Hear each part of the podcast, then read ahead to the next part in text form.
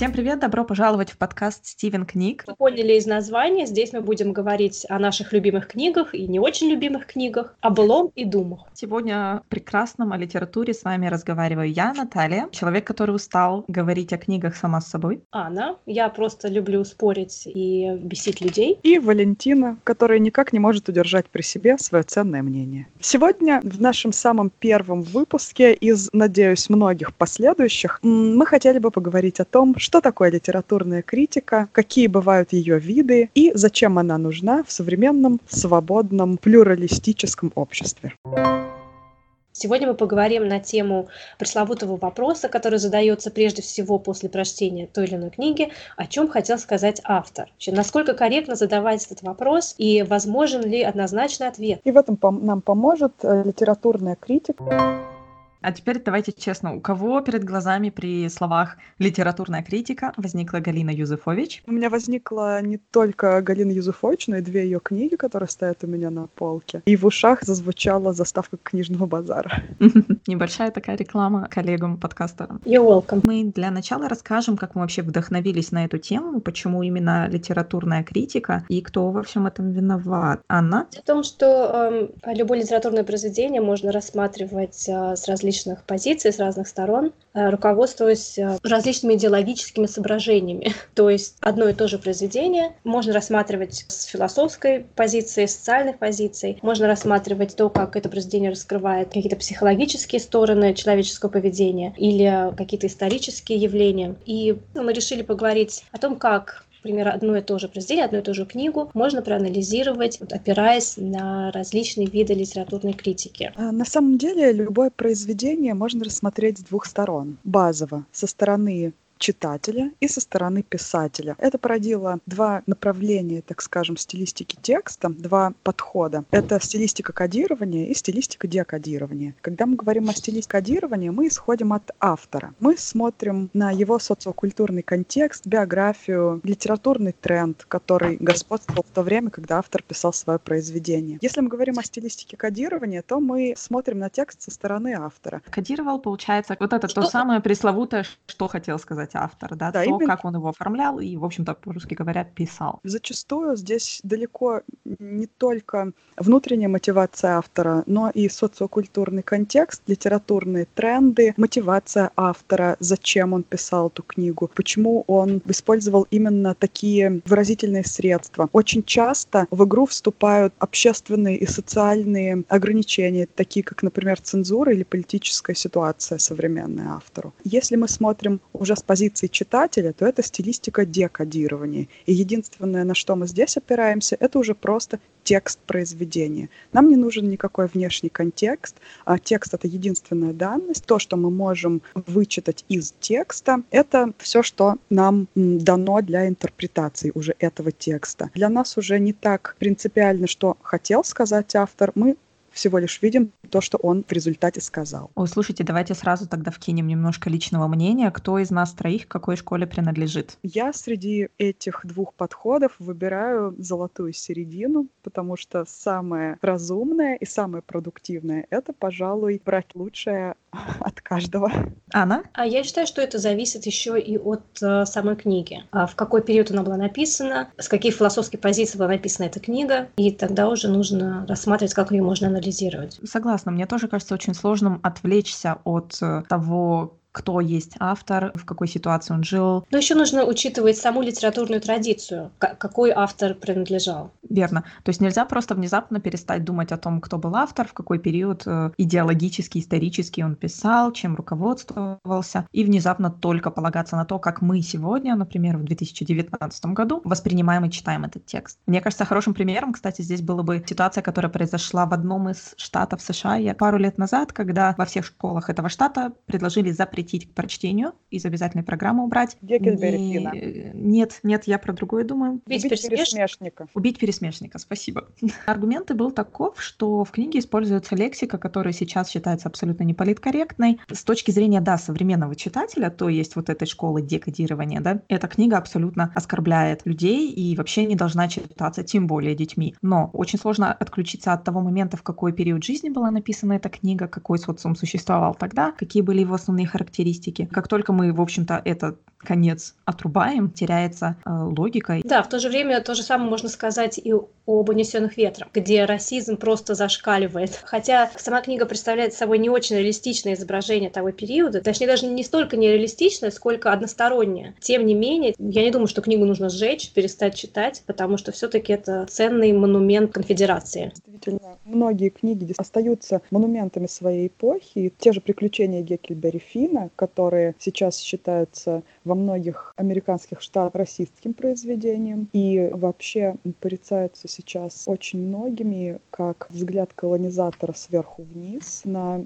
определенные слои населения, все-таки являлся для своего времени произведением антирасистским и произведением, которое несло вполне определенное послание окружающим, которая пыталась вытянуть общественное мнение куда-то хотя бы в сторону адеквата. Сейчас эта позиция уже кажется снисходительной, эта позиция кажется унизительной. Э, многие слова и подбор фактов, эпизодов тоже может показаться наивным отчасти, а отчасти оскорбительным. То есть мы можем согласиться все равно, что а, даже классическую литературу все равно нужно рассматривать, беря во внимание сегодняшнее общественное настроение, литературную традицию наших дней, той эпохи, где, в, в которой мы живем. И все равно наша интерпретация смыслов, заложенных в книге, должна видоизменяться со временем, с нами, естественно, с а, нашей культурой. И оговорки какие-то все равно нужно делать. Да? То есть, несмотря на то, что эта книга представляет собой картину того общества, да, которому принадлежал автор, и тем не менее, вот есть какие-то такие моменты, моменты, которые сегодня уже а, не могут быть приемлемы в обществе. Если приводить другой пример, это романы Фенемора Купера, его серия о зверобое, где не в очень хорошем свете показаны американцы, то есть э, тех, которых э, автор называет индейцами, да, которых мы раньше называли индейцами, которых сейчас нельзя так называть уже, да, это коренные американцы, а, и то, как э, автор их делит на хороших, те, которые работают с э, англичанами, и плохих, это те индейцы, которые работают с французами, это немножко искаженное представление реального положения дел, которое существовало тогда между племенами, коренными американскими племенами. И хотя это все равно очень интересные, очень захватывающие приключенческие романы, если мы их читаем сегодня, сегодня или даем читать своим детям уже, нужно все равно делать оговорку, что это фантазия автора в каком-то смысле это очень односторонний взгляд и на самом деле вот было немножечко по-другому. Мне, кстати, кажется, вот наш этот диалог э, очень хорошо отражает э, необходимость литературной критики и отвечает на вот этот вопрос, который мы задали в начале, зачем это вообще надо, потому что существует множество точек зрения и чтобы как-то вообще найти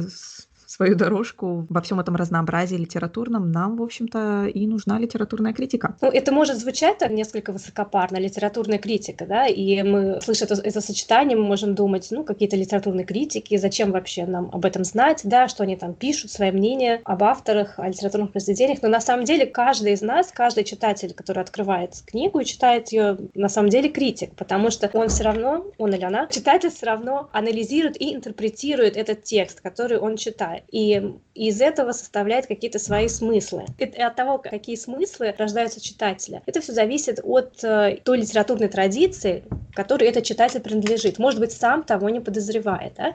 Рассматривает ли он книгу э, в традиционном понимании, или же с точки зрения постмодернизма, или с точки зрения теории феминизма и так далее. И мне кажется, здесь сейчас немножко запахло Роланом Бартом. Прежде чем мы начнем принюхиваться к Ролану Барту, как бы не заманчиво это не звучало, я предлагаю немножечко рассказать о традиционном подходе к прочтению книг, потому что это тот подход, к которому мы все привыкли, к которому нас учили в школе, ну, большинство людей, да, вот нашего поколения и наши родители. Это критический реализм, традиционный подход э, к литературе, который во многом был определен марксизмом, по крайней мере, в нашей стране. Мы знаем, что XIX век это расцвет литературы э, реализма. Это объективное отображение реальности, как она есть, фокус на общественных проблемах, на проблемах исторических. Так, и если э, мы знаем, да, что книги пишутся исходя из э, главенствующего литературного метода, метода, который существовал в тот период, то если мы берем, например, э, 19 век, это Диккенс, Толстой, Бальзак, Лабер, прочие гиганты литературы, которые создавали картину объективной реальности, как она есть. Что характеризовалось преимуществом социального над индивидуальным. Это какие-то социальные и исторические проблемы, которые давлели над личным, индивидуальным и психологическим идеологически. Можно я как хороший постмодернист ставлю свои пять копеек? То есть они э, писали, они отражали реальность такой, какой они видели ее. Не обязательно такой, какой она действительно была для всех остальных людей, но они писали о том, как они считали, что есть реальность. Ну, фактически да, да. Но основной фокус там был именно на объективной реальности,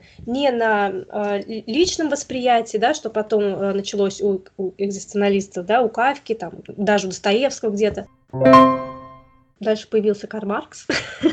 Далее Карл Маркс и Фридрих Энгельс сформировали свое учение марксизма, и здесь произошли сдвиги также и в литературе. Да? То есть эм, фокус уже сдвинулся с эм, сугубо объективного отображения реальности к отображению реальности, как она должна быть. Да? То есть литература — это тоже определенный метод классовой борьбы. И что характеризует данную литературную традицию? Прежде всего, понимание, что литературное произведение можно анализировать полностью только исходя из связи этого произведения с а, существующей идеологией, существующими классовыми и экономическими отношениями. Пример? Например, роман «Ольвер Твист» Чарльза Диккенса воспринимался как попытка обличить суровый капитализм, совершенно пагубное состояние этих работных домов, куда попадали сироты, куда попадали люди, осужденные за долги, показывало отсутствие всяческой социальной сферы, поддержки малоимущих и таким образом произведение, в котором, да, действительно была большая часть именно критики социального строя, но по сути, которое было немного не об этом, пользовалось как достаточно сильное орудие в идеологической борьбе. Следующая черта, которая отличает э, вот, именно традиционную литературную критику, это именно внимание так называемой классовой борьбе. Классовая борьба движет историей, соответственно, литература является отражением этой борьбы. Любое литературное произведение рассматривается с точки зрения борьбы униженных оскорбленных против своих угнетателей. Да, если мы помним даже из школы, очень многие произведения русской классики рассматривались именно с этой точки зрения. Даже взять ту же «Грозу» Островского. Прежде всего, Катерина — это луч света в темном царстве, это символ борьбы против угнетателей. Э, Катерина, как представитель угнетенного класса, и ее свекровь, ее муж, как представители хозяев жизни. Нас не учили видеть э, в этой пьесе какие-то психологические составляющие отношений между мужем и женой. Мы не рассматривали здесь, естественно, психологию там, кризиса среднего возраста или психологию измены или какие-то другие проблемы, которые были у нее индивидуальные, у главной героини. Мы не рассматривали именно межличностные отношения между главными персонажами, эту динамику отношений в семье, которая, в принципе, присутствует э, независимо от э, идеологии. То есть это не обязательно привязано именно вот к 19 веку, вот именно к той эпохе. Такую динамику, которая описана Островским, можно встретить и сегодня в очень многих семьях. Но это не не рассматривалось. Все равно это все рассматривалось с позиции именно социальных и идеологических. Можно я с точки зрения э, марксизма, критики литературы и вообще силы книги маленькую ремарку расскажу. У меня в школе была просто потрясающая учительница литературы. Это такая вот диссидентка, пожизненная, чудесная женщина была, угрожающая, но при этом не менее интересная. И она рассказывала, как в университете, когда она училась на, собственно, по профессии преподаватель русской литературы, одно из заданий было написать сочинение «Почему я считаю Катерину лучом света в темном царстве». Когда она это в первый раз произнесла, я даже не задумалась, пока она не начала долбить, что, ну, то есть вам уже дается вот эта точка зрения на литературное произведение, которую вы должны обосновать. Неважно, а вдруг вы не считаете Катерину лучом света в темном царстве. Может быть, она таковой вообще и не является, но вам уже дается такое положение вещей, что вы должны ее таковой считать. Но это вот тоже характеризует, мне кажется, традиционную э, литературную критику, в том числе критический реализм, неприятие каких-то других точек зрения. Шаг влево, шаг вправо уже считается побегом. Понюхаем Барта?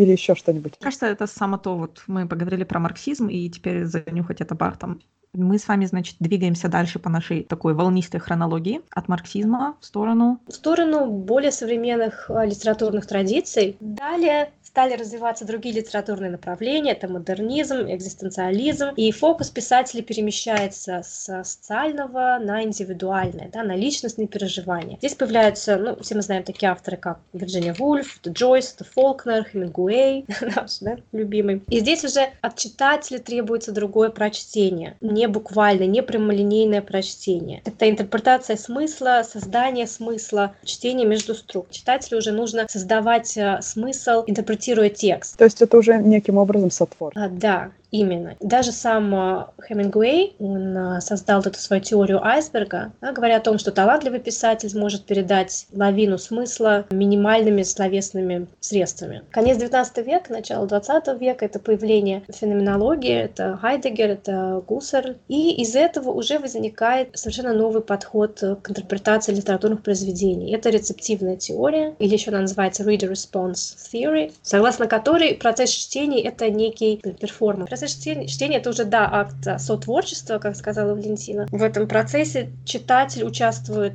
так же, как и писатель. А, опираясь на какие-то ключи к пониманию смысла, которые оставляет писатель, а, это могут быть, эм, как, я не знаю, в случае с Хемингуэем с тем же, даже предметы интерьера, какие-то случайно брошенные слова или вообще то, что не сказано. И вот опираясь на эти ключи, а, читатель может создавать свой собственный смысл. Но на этот счет уже существует и другая теория, да, то есть после рецептивной теории уже возникают эм, более радикальные подходы к рождению текста, да, а, согласно которым автор уже не важен. И тут еще более интенсивно запахло Роланом Бартом. Настало время. Нюхнем. В принципе, Барт говорил о том, что у письма, как у творчества, практически не осталось будущего, так как если письмо все еще продолжает быть узурпировано именно авторами, если у читателя нет свободы, то у литературы, собственно, нет особенно больше никакого смысла и нет будущего. А вот чтобы обеспечить письмо будущее, говорил Барт, нужно опрокинуть миф о нем, и рождение читателя приходится оплачивать смертью автора. И вот это словосочетание «смерть автора» стало фактически флагом для современной литературной критики. Даже сам Умберто Эко на которого мы постоянно ссылаемся как на авторитетную фигуру, более или менее принимал этот постулат. Э, на одной из конференций, где обсуждались его работы, в том числе «Маятник Фуко», ему был задан вопрос, не было ли имя одного из персонажей аллюзией. Эко сказал, что не было, но ученый, который задал этот вопрос, обосновал при помощи текста самого маятника Фуко, что все-таки Эко, говоря, что это не была аллюзия, оказался неправ. Писателю пришлось принять правоту ученого, так как все же, как автор этого текста, он уже умер а текст живет вполне своей жизнью, и действительно в тексте это есть. Несмотря на то, что автор, возможно, сознательно не хотел это сказать, но его культурный опыт и само произведение, сам процесс создания произведений ну, подсказали ему именно такое решение. То есть это своего рода подсознательно происходит, да? Возможно. Я хотела пример еще привести. Вот эм,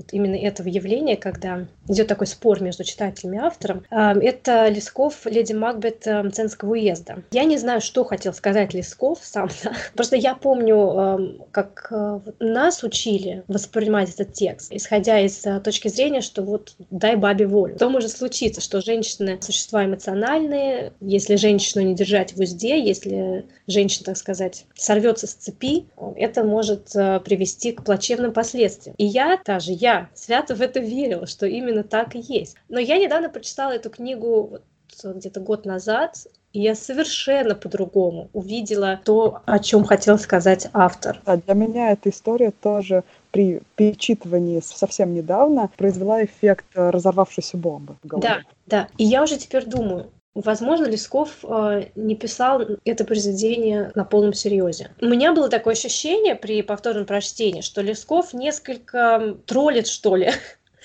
вот свое современное общество, преувеличивая специально вот эту ситуацию, доводя ее до абсурда, показывая, что вот такое отношение к женщине само по себе абсурдно.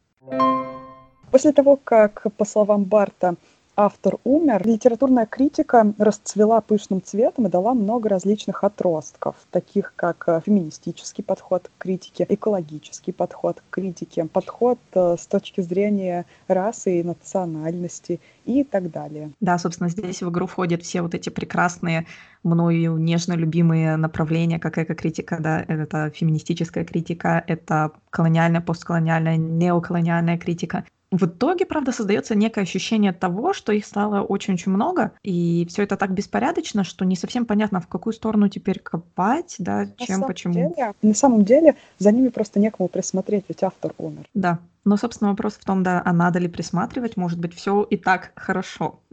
Но, соответственно, чтобы немножко и в своих головах, и, может быть, в ваших навести небольшой порядок э, во всех этих течениях и направлениях, мы в некоторых последующих выпусках глубже копнем те направления, которые наиболее интересны. Например, эко-критика — это нечто такое странное, что, мне кажется, в русскоязычном пространстве существует очень мало, но, тем не менее, существует. И эко-критика, на самом деле, мы все ее знаем, мы просто никогда не задумывались, что это оно и есть. Я бы хотела здесь еще сделать маленькую заметочку на полях. Эко-критика — это не Умберто эко-критика. Это критика с точки зрения проблем экологии. Прекрасно, да, если существовало бы такое течение. Умберто эко-критика. Мне кажется, оно...